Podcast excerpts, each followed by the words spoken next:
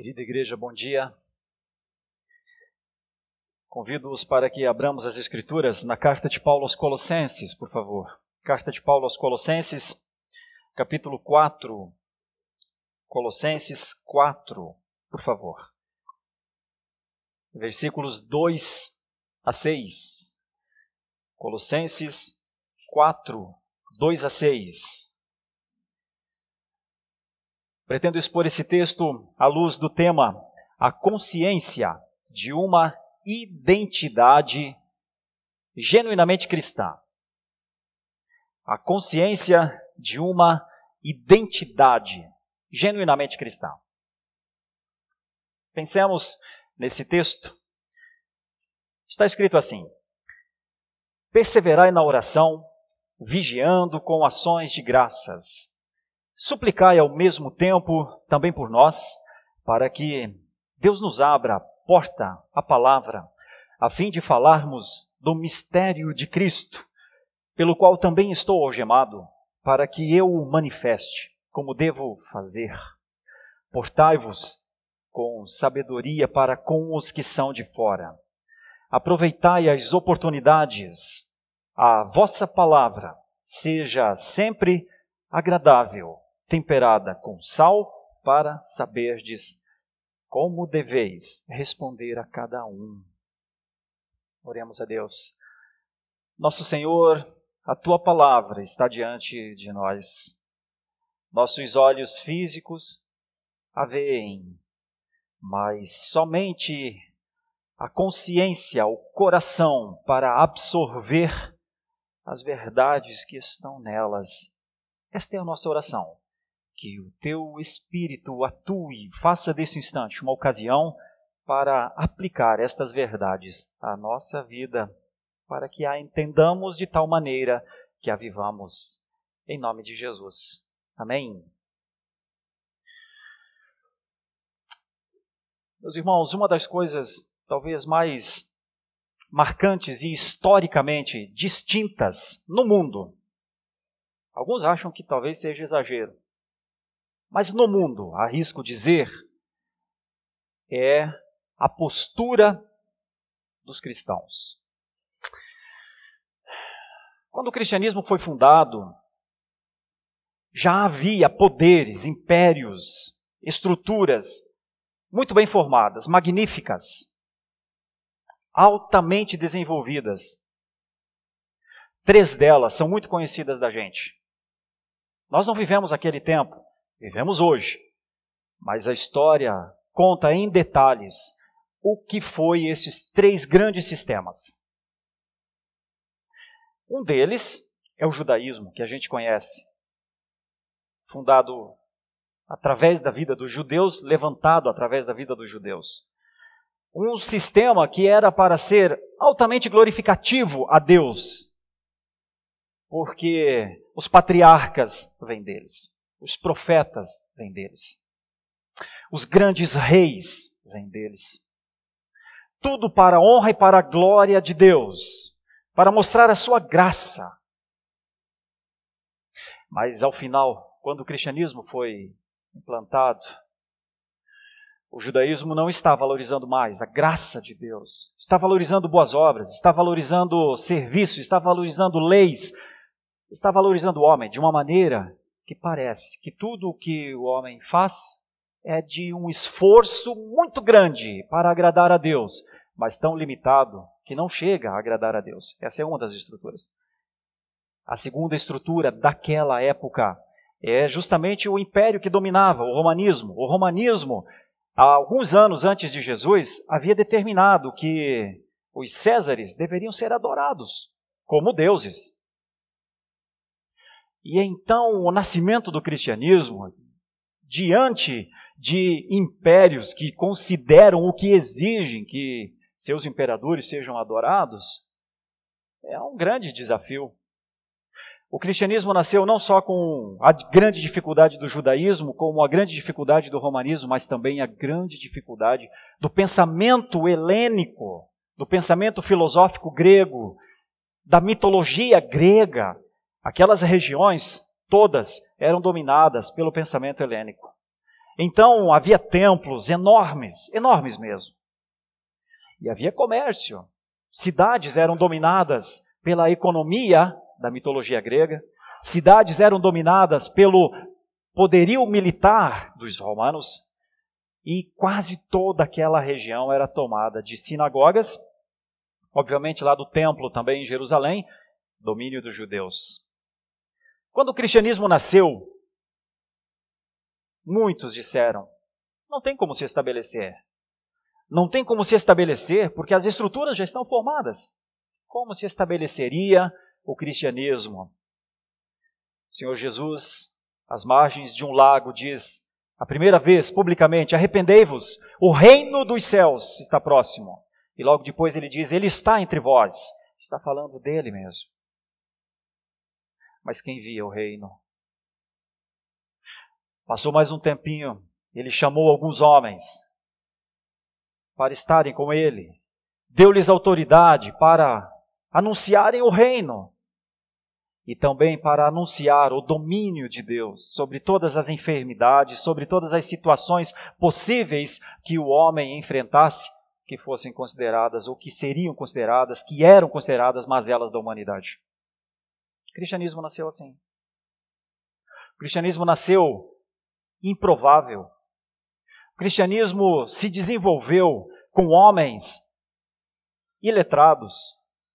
O cristianismo avançou quando o Senhor Jesus Cristo ascendeu aos céus. Numa palavra, eu edificarei a minha igreja. Ele disse isso aos seus discípulos. Os seus discípulos entenderam que a igreja seria fundamentada, seria levantada sobre a palavra dele, sobre o sacrifício dele. Mas era tão invisível e era tão frágil. E então um foi sendo morto, o outro foi sendo morto, o outro foi sendo perseguido e morto. Famílias indo às aos locais de oração a Deus no primeiro dia da semana eram atacadas ou pelo Império Romano, eram entregues ou pelos judeus, eram perseguidas intelectualmente pelos helênicos. Muitas famílias não chegaram num domingo pela manhã para adorar a Deus, o único Deus, o Deus vivo, em nome de Jesus. Muitas mães perderam seus filhos Muitos pais não viram mais o cônjuge. Muitas mulheres precisaram ser mãe e pai porque seus maridos foram tragados pela violência contra o cristianismo. Assim nasceu o cristianismo. Essa é a nossa herança. Essa é parte da nossa história. Uma história improvável diante dos desafios da sua época, uma história improvável para os nossos dias diante dos desafios da nossa época. Diante de tudo isso, quando olhamos para trás, poderíamos nos perguntar: o que os movia? O que fazia daqueles homens, daquelas mulheres? O que aquelas crianças entendiam quando os pais as traziam para o batismo? Para uma profissão pública de fé. O que eles pensavam quando se reuniam às portas fechadas, porque a iminência de um ataque era sempre presente. Esse texto que nós lemos pode nos ajudar a pensar o que os cristãos primitivos tinham como consciência o que a Bíblia registrou da consciência deles e das prescrições para os cristãos que viveriam nos outros tempos. Por isso, usando esse texto de Colossenses, capítulo 4, versículo 2, meu pensamento é de explicar esse texto para os irmãos e de aplicar as nossas vidas a partir dessa ideia existe uma consciência de identidade cristã. Existe. Existe uma identidade que é natural de quem é cristão. Existe. Eu estou aqui olhando para os irmãos e vejo pais, filhos, mães, filhas. E estou olhando agora nesse instante aqui para o Flávio e para o Nicolas, e eu vejo que o Nicolas está usando um óculos. Um dia eu perguntei para o Nicolas, Nicolas, você usa óculos por quê? Você você precisa? Você? Ele falou: Não, meu pai usa óculos. É para eu ficar parecido com meu pai. Não é? E ele está ali balançando a cabeça positivamente. Porque existe uma identidade que é herdada. Existe, existe uma consciência que não é produzida pelas novas gerações. Existe um entendimento que nós recebemos. Eu quero falar sobre isso. E quero falar sobre três coisas. A primeira delas é que, como, como marca de uma consciência, de uma identidade cristã, a oração está em primeiro lugar. E é perseverança na oração, vigiando com ações de graças. Quero falar também que, como marca de uma consciência genuinamente cristã, está a intercessão para que a palavra para que a palavra seja manifestada, para que a palavra manifeste a verdade oculta nas gerações. E a terceira ideia é que, como marca de uma consciência genuinamente cristã, sim, os cristãos portam-se com sabedoria para com os que são de fora. E eles o fazem dessa maneira por causa da consciência porque essa é uma prática altamente realista. Eles creem naquilo que a maioria das pessoas não creem. Consciência de uma identidade distinta, separada, marcante. É possível ver isso no texto. Vamos ver? Olha para a passagem, olha para esses versículos iniciais e pensa comigo sobre a consciência de uma identidade genuinamente cristã. Primeira parte, de três. Perseverai na oração, vigiando com ações de graças. Em duas passagens do Novo Testamento, você não precisa abrir, eu apenas cito, no Evangelho de Lucas, numa das horas mais difíceis do ministério terreno do Senhor Jesus Cristo, ele segue para o Getsemane. Leva seus discípulos com ele. Vai escurecendo. Ele diz para alguns deles: Fiquem aqui, orem, para que não caiam em tentação. Eu vou mais adiante e vou orar. Diz a palavra de Deus que ele abaixou-se e orou intensamente ao Senhor, dizendo: Pai, se possível, passa de mim este cálice. Contudo, não seja feita a minha vontade, seja feita a tua vontade. Ora por algum tempo. Quando retorna, os seus discípulos estão dormindo.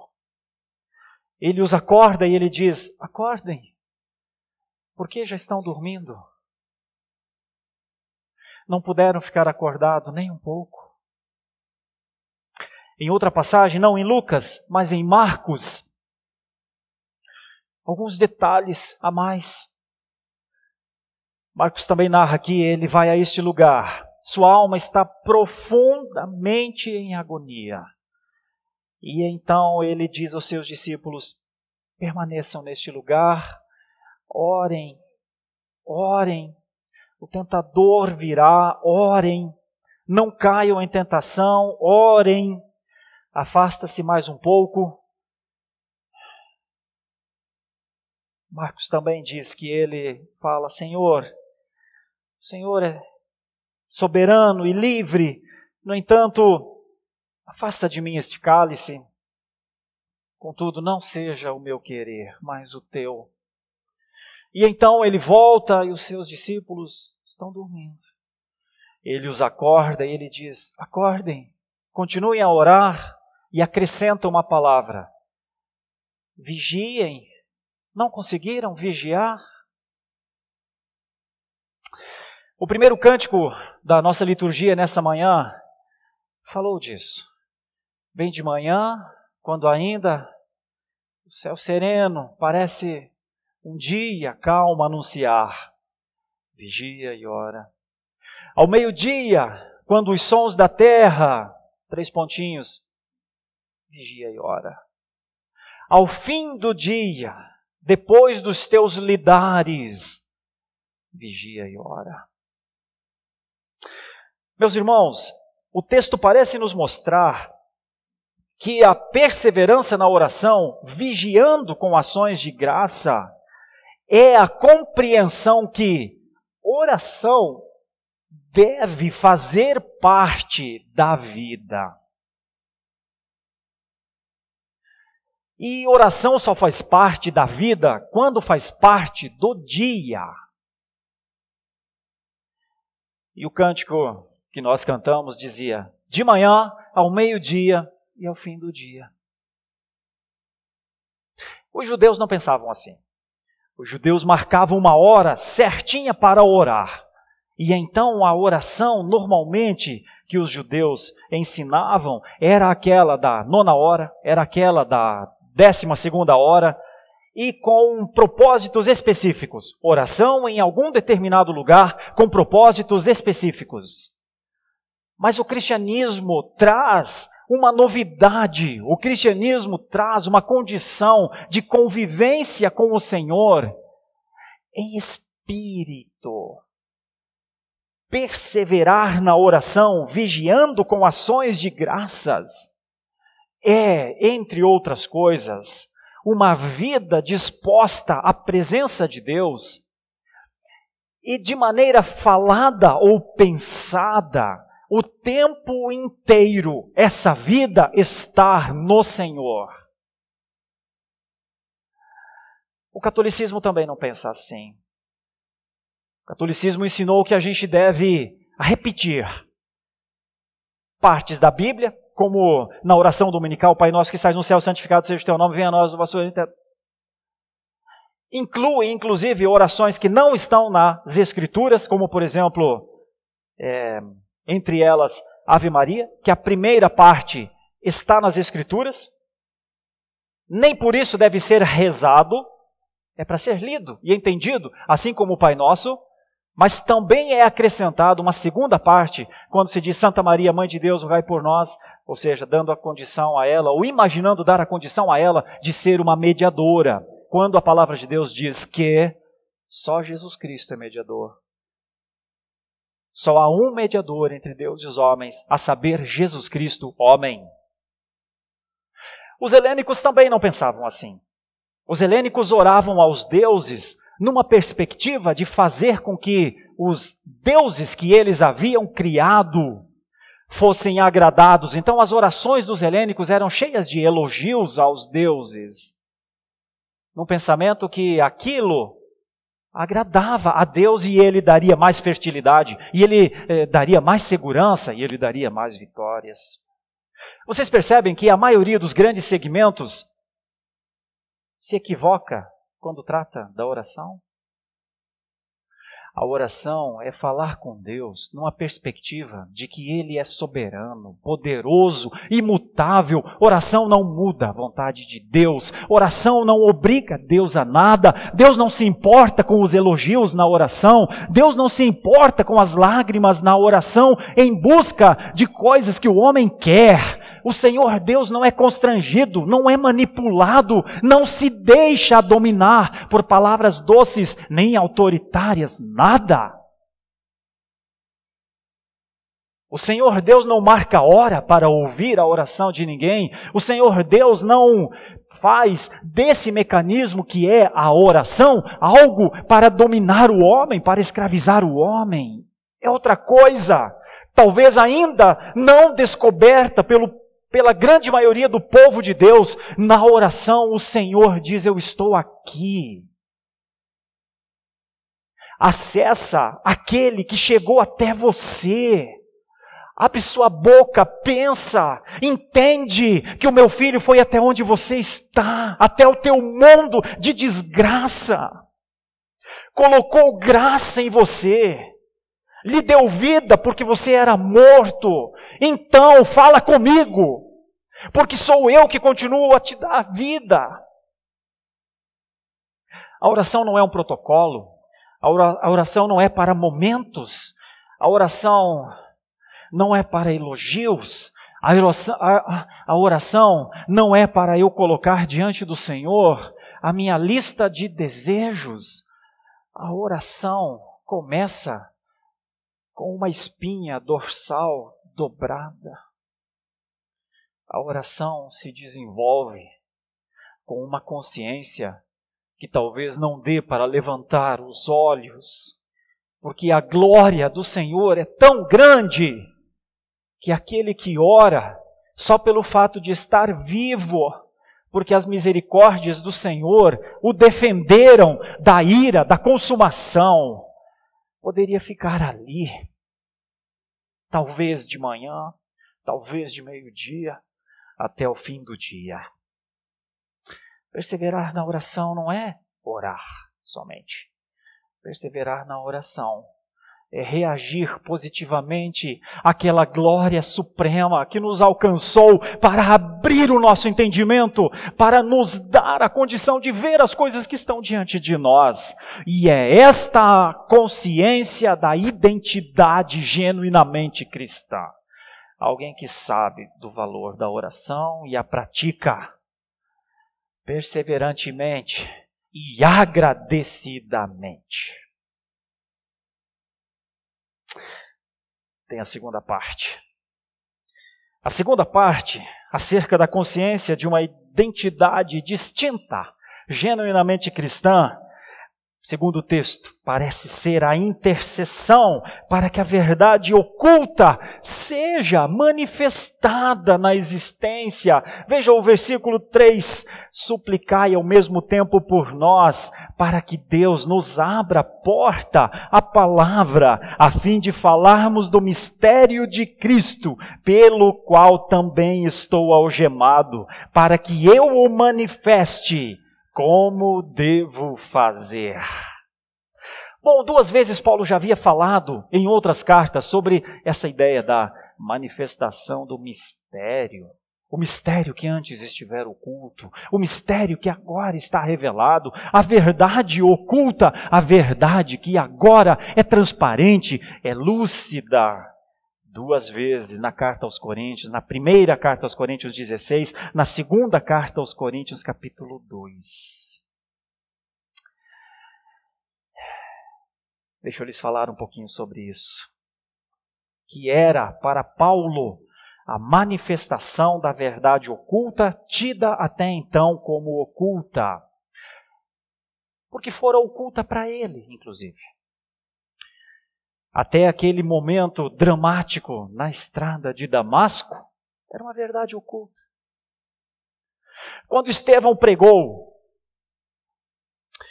o nosso Deus encontrou-se com os nossos pais, cuidou dos nossos pais, conduziu os nossos pais, protegeu-os, alimentou-os, vestiu-os, levou-os à terra prometida. Os judeus diziam: É, a gente concorda. Quando Estevão disse: Deus levantou os reis, dentre eles Davi, o maior de todos, aquele que todos se orgulham de ter na genealogia. Todos disseram: Sim, o rei Davi. Quando Estevão disse: Mas Deus enviou alguém que é maior que Davi, o seu filho, porque Davi era rei humano, e todos os sacrifícios humanos sempre foram uma espécie de paliativo, uma espécie de um, alguma coisa incompleta, mas Deus enviou o seu filho, morreu na cruz pelos pecados e é, com o seu sacrifício expiou de uma vez por todas todos os pecados. Eles já não bateram mais palmas, eles juntaram as pedras e eles o mataram.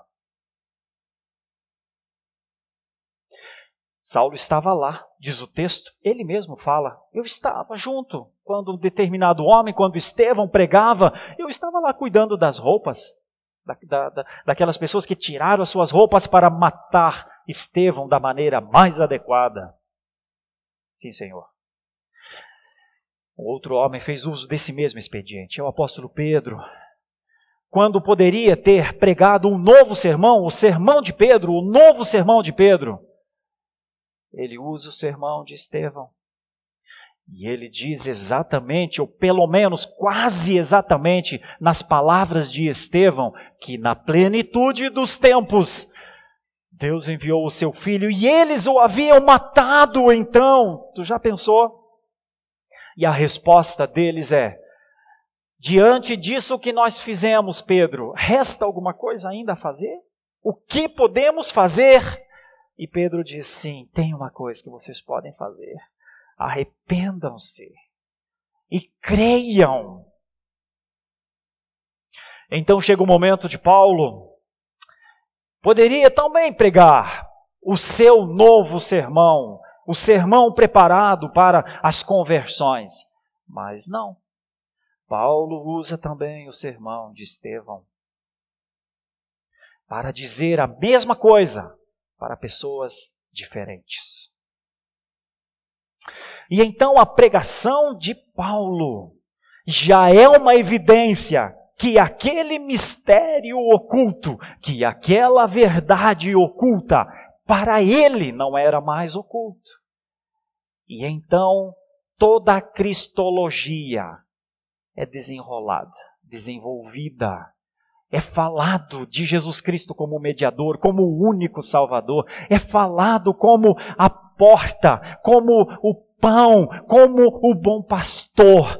João, Paulo, Mateus, Lucas, Marcos, Pedro, agora não tem mais nada escondido, agora é só Jesus, agora Ele é o centro, agora, diz Paulo escrevendo aos Romanos, tudo foi feito por causa dele, tudo é através dele, tudo é para ele, ele é a única ligação que há entre a eternidade e a perenidade, tudo é com ele. Se tem alguém nessa terra considerado como refúgio, segurança, apoio e esperança, chama-se Jesus. Só. Crianças, Aprendam já, pelo amor de Deus. Daqui a pouco vocês vão subir para a escola bíblica dominical. Seus professores vão fazer todos os esforços para lhes ensinar, mas eles vão lhes ensinar lá no fundo a coisa principal. Eles vieram nessa manhã para fazer isso, para dizer a você, criança, que Jesus é o único Salvador. Se tiver alguma criança que nos visite nessa, que esteja nos visitando nessa manhã, quando você for para a sala de aula, vai para entender que você vai ouvir sobre o único Salvador, aquele que vai te livrar da ira do inferno, de, daquele que vai te livrar da justiça eh, divina sem Cristo, aquele que vai te dar em Cristo a condição de não pagar com a sua própria vida, nobre e maravilhosa criança porque você, por ser criança, não é inocente. Você é tão pecador, tão pecadora, quanto os adultos mais experientes que você conhece. Então você precisa agora fazer isso. Você precisa dessa consciência agora. O cristianismo tem compromisso com as novas gerações.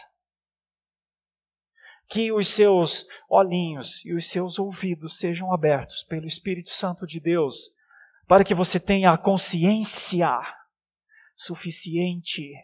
Não para ser um super-herói na vida, para ser um pecador que se arrepende. Criança. Esta é uma consciência muito distinta. Porque o mundo trata a criança como bebê até ter 40 anos de idade, mas nós não. Nós nunca. Crianças precisam de salvação. E isso é uma verdade revelada nas Escrituras. Era isso que Paulo falava. Era essa a preocupação de Paulo. Não perdia tempo no que estava fazendo. E dizia: orem por mim. Ele usa uma palavra: suplicai por mim. Para que a porta seja aberta. Para que o mistério oculto seja revelado.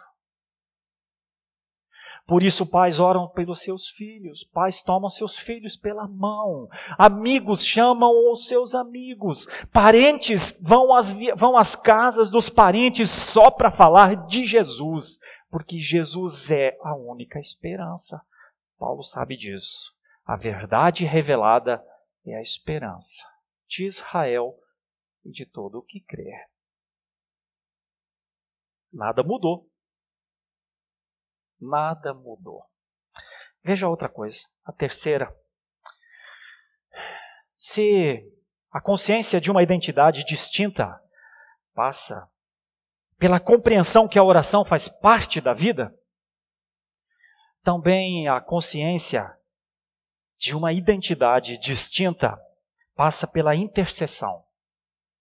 Nossos irmãos estão pregando o Evangelho nos lugares mais diferentes e mais perigosos deste mundo o mínimo que nós fazemos por ele é orar por eles.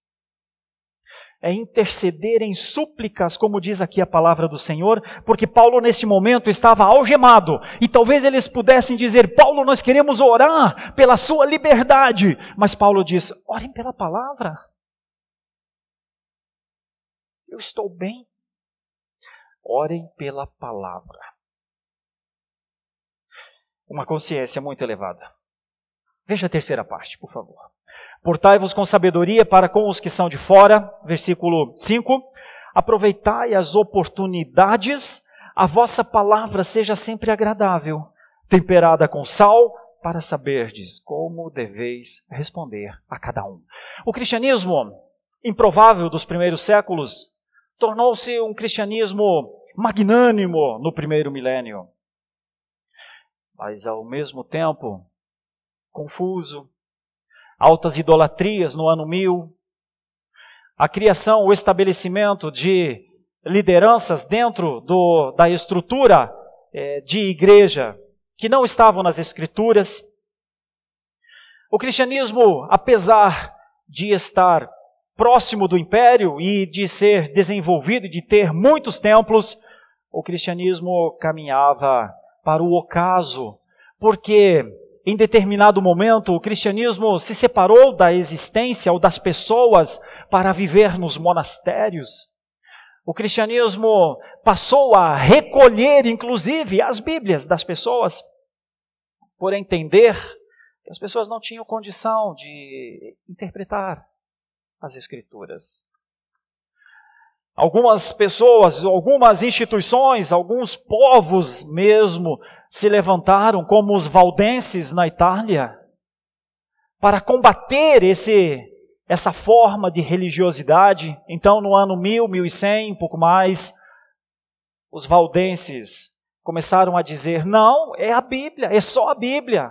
Não, não são imagens, não são cultos eh, litúrgicos ou mesmo ritualísticos que nos aproximam de Deus. Não, é a palavra, é ela e somente ela. E então estes, eu estou citando, os valdenses foram duramente perseguidos. Eles foram segregados às colinas da Itália, chamadas de Sete Colinas. No entanto, eles desciam para a Europa vendendo roupas e outras coisas, e eles memorizavam as escrituras. Memorizavam porque eles não poderiam andar com as escrituras. Então eles memorizavam grandes partes das escrituras. Iam sempre de dois em dois. O mais velho conhecia mais. E ensinava o mais novo as escrituras. E então, enquanto eles vendiam, comercializavam é, por toda a Europa. Assim que eles tivessem uma oportunidade, eles falavam de Jesus. Conheça a história dos valdenses. Sua fé se revigorará, porque você verá ali um povo simples, mas um povo que usava as oportunidades. Não é isso que o texto diz? Aproveitai as oportunidades. Sabe o que é aproveitar as oportunidades? É quando a conduta e a fala estão em harmonia com os afazeres. Aproveitar as oportunidades é como os valdenses. Eles não eram idólatras. E eles falavam de Jesus, o Salvador. E eles eram comerciantes. Então, enquanto comercializavam, falavam do Salvador. Aproveitar as oportunidades é quando a conduta e a fala estão em harmonia com os nossos trabalhos, com os nossos afazeres. Os helênicos não pensam assim. Os judeus não pensam assim. Os romanos não pensam assim. E é por isso que a consciência de uma identidade distinta aparece. Porque os cristãos pensam assim. Por isso é que Paulo diz: Portai-vos com sabedoria para com os que são de fora. Olha, portar-se com essa sabedoria essencialmente prática e realista é uma evidência marcante para os cristãos. Só que para os colossenses era uma ordem. Precisariam portar-se com sabedoria, a palavra deveria ser sempre agradável, temperada com sal, para saberdes como responder. Porque essa comunidade, esse povo, esse jeito de ser é muito diferente. O cristianismo é muito diferente sempre. O cristianismo é diferente de todas as estruturas que o mundo conhece. E por ser tão diferente, gera muita curiosidade. Olha, gera tanta curiosidade que nos tempos primitivos, principalmente lá no comecinho, gerava até equívoco. Os primeiros cristãos foram acusados, entre outras coisas, de serem canibais. Porque se espalhava que eles comiam um tal comiam o corpo e tomavam o sangue de alguém nos seus cultos. Só que era a ceia. Então os cristãos sempre geraram incomodação no mundo. Quando todas as lideranças ascendem em todas as estruturas para serem os maiorais. Quando no judaísmo chegava-se a sumo sacerdote, ao sinédrio, para ser considerado como alta estirpe da religiosidade. Quando no helenismo os filósofos, os pensadores ocupavam grandes espaços como propulsores do conhecimento. Quando no romanismo os, os soldados entravam, eram carcereiros no começo e depois iam se desenvolvendo, chegavam até grandes generais de guerra. Note, Todas as estruturas levam o homem para o alto, não é? Todas. O cristianismo não.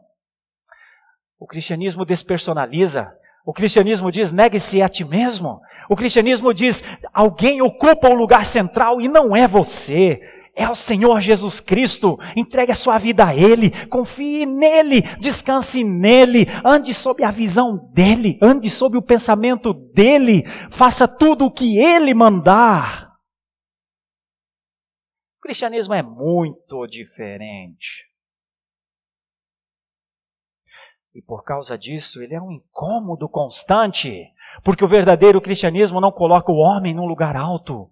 O cristianismo, a sua liderança, ela é arregimentada para trabalhar, para suportar, para carregar nos ombros aqueles que não conseguem mais andar e então os melhores líderes do cristianismo são os que se colocam à disposição dos outros.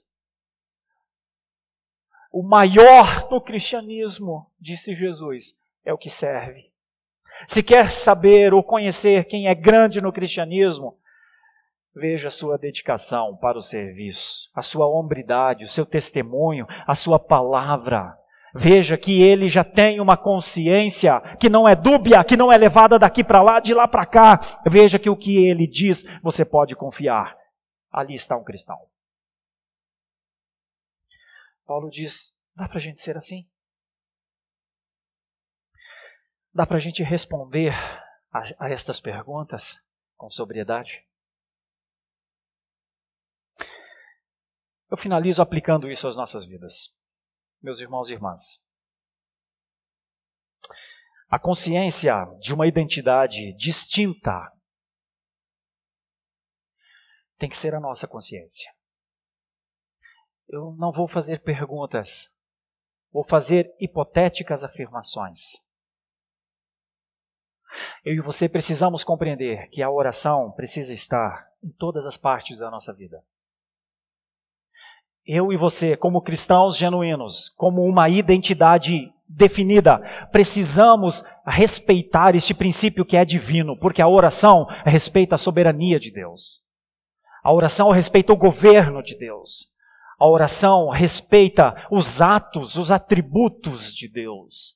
A oração representa a, a, a, consciência que temos de quem é que governa o mundo, de quem é que governa as nossas vidas.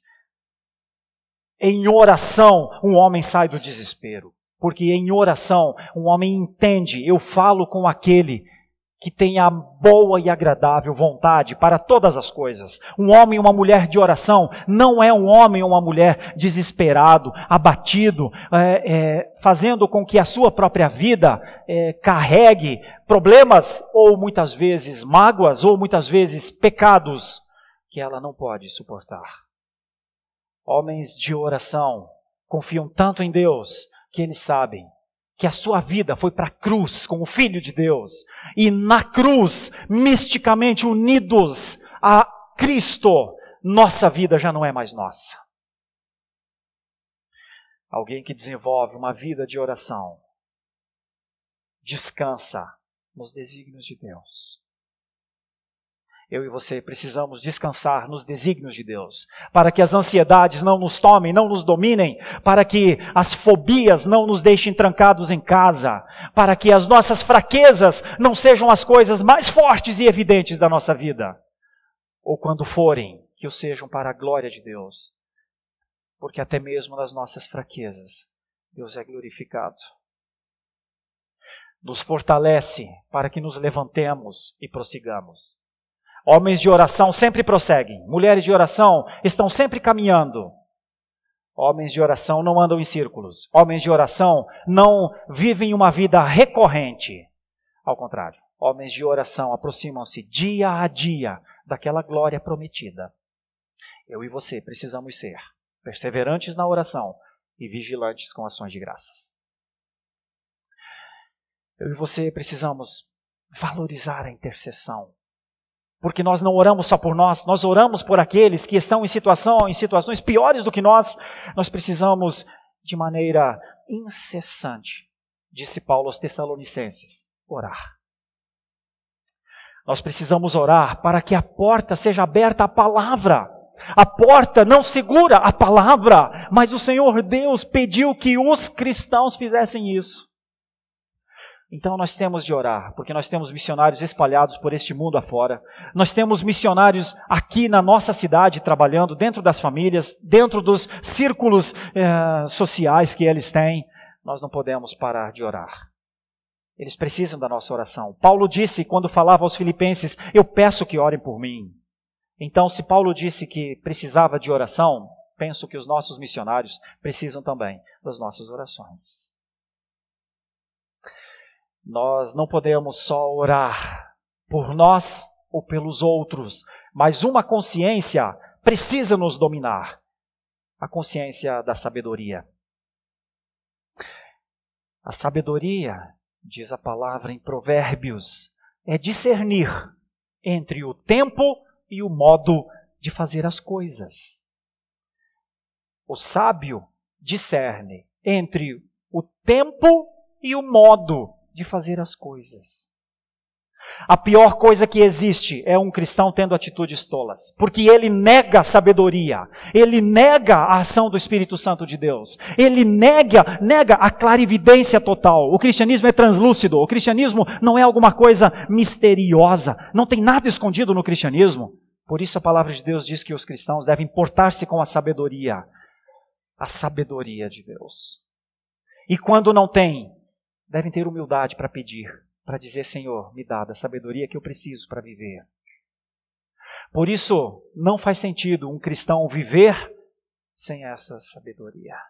A sabedoria de Deus manifestada ao mundo chama-se Jesus Cristo.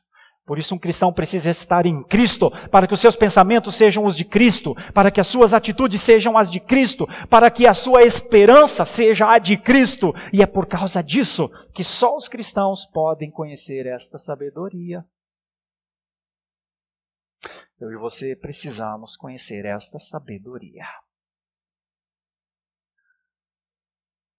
Crianças, adolescentes, jovens, louvado seja Deus pela idade que vocês têm, para viver uma vida de sabedoria desde cedo.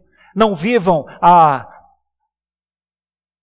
não vivam a geração transmalucada não vivam a geração sem limites. Um trem é livre quando anda nos seus trilhos. Um jovem, um adolescente, não pode andar ao seu próprio, ao, ao próprio sabor da, da sua consciência. Não pode sobreviver neste mundo quando acha que já tem maturidade desenvolvida porque é inteligente ou alguma coisa assim. Os jovens, adolescentes, mais sábios, são os que colocam a sua vida para ser guiada pela sabedoria de Cristo. Precisa fazer isso logo, jovem. Precisa fazer isso logo, adolescente. E você, criança, também. Obviamente, isso não está restrito a eles, porque Paulo falava a toda a igreja. Mas quando eu falo aos jovens, certamente estou falando a você também. A consciência de uma identidade genuinamente cristã. Compreende a oração como parte da vida. Intercede para que a verdade oculta seja manifestada. Porta-se com uma sabedoria essencialmente prática e realista, para a glória de Deus. Santo seja o nome dele. Ah, Senhor. Paulo estava tão comprometido contigo que o que ele falava com os colossenses, essa igreja de Epáfras, não plantada por Paulo, mas amada por ele, parece que estava tão comprometido contigo que queria ver os colossenses andando com uma consciência assim. Desafios eles tinham, eram muitos, como os nossos. Adversários eles tinham de três grandes estruturas, pelo menos, Senhor, talvez tenhamos mais estruturas ainda.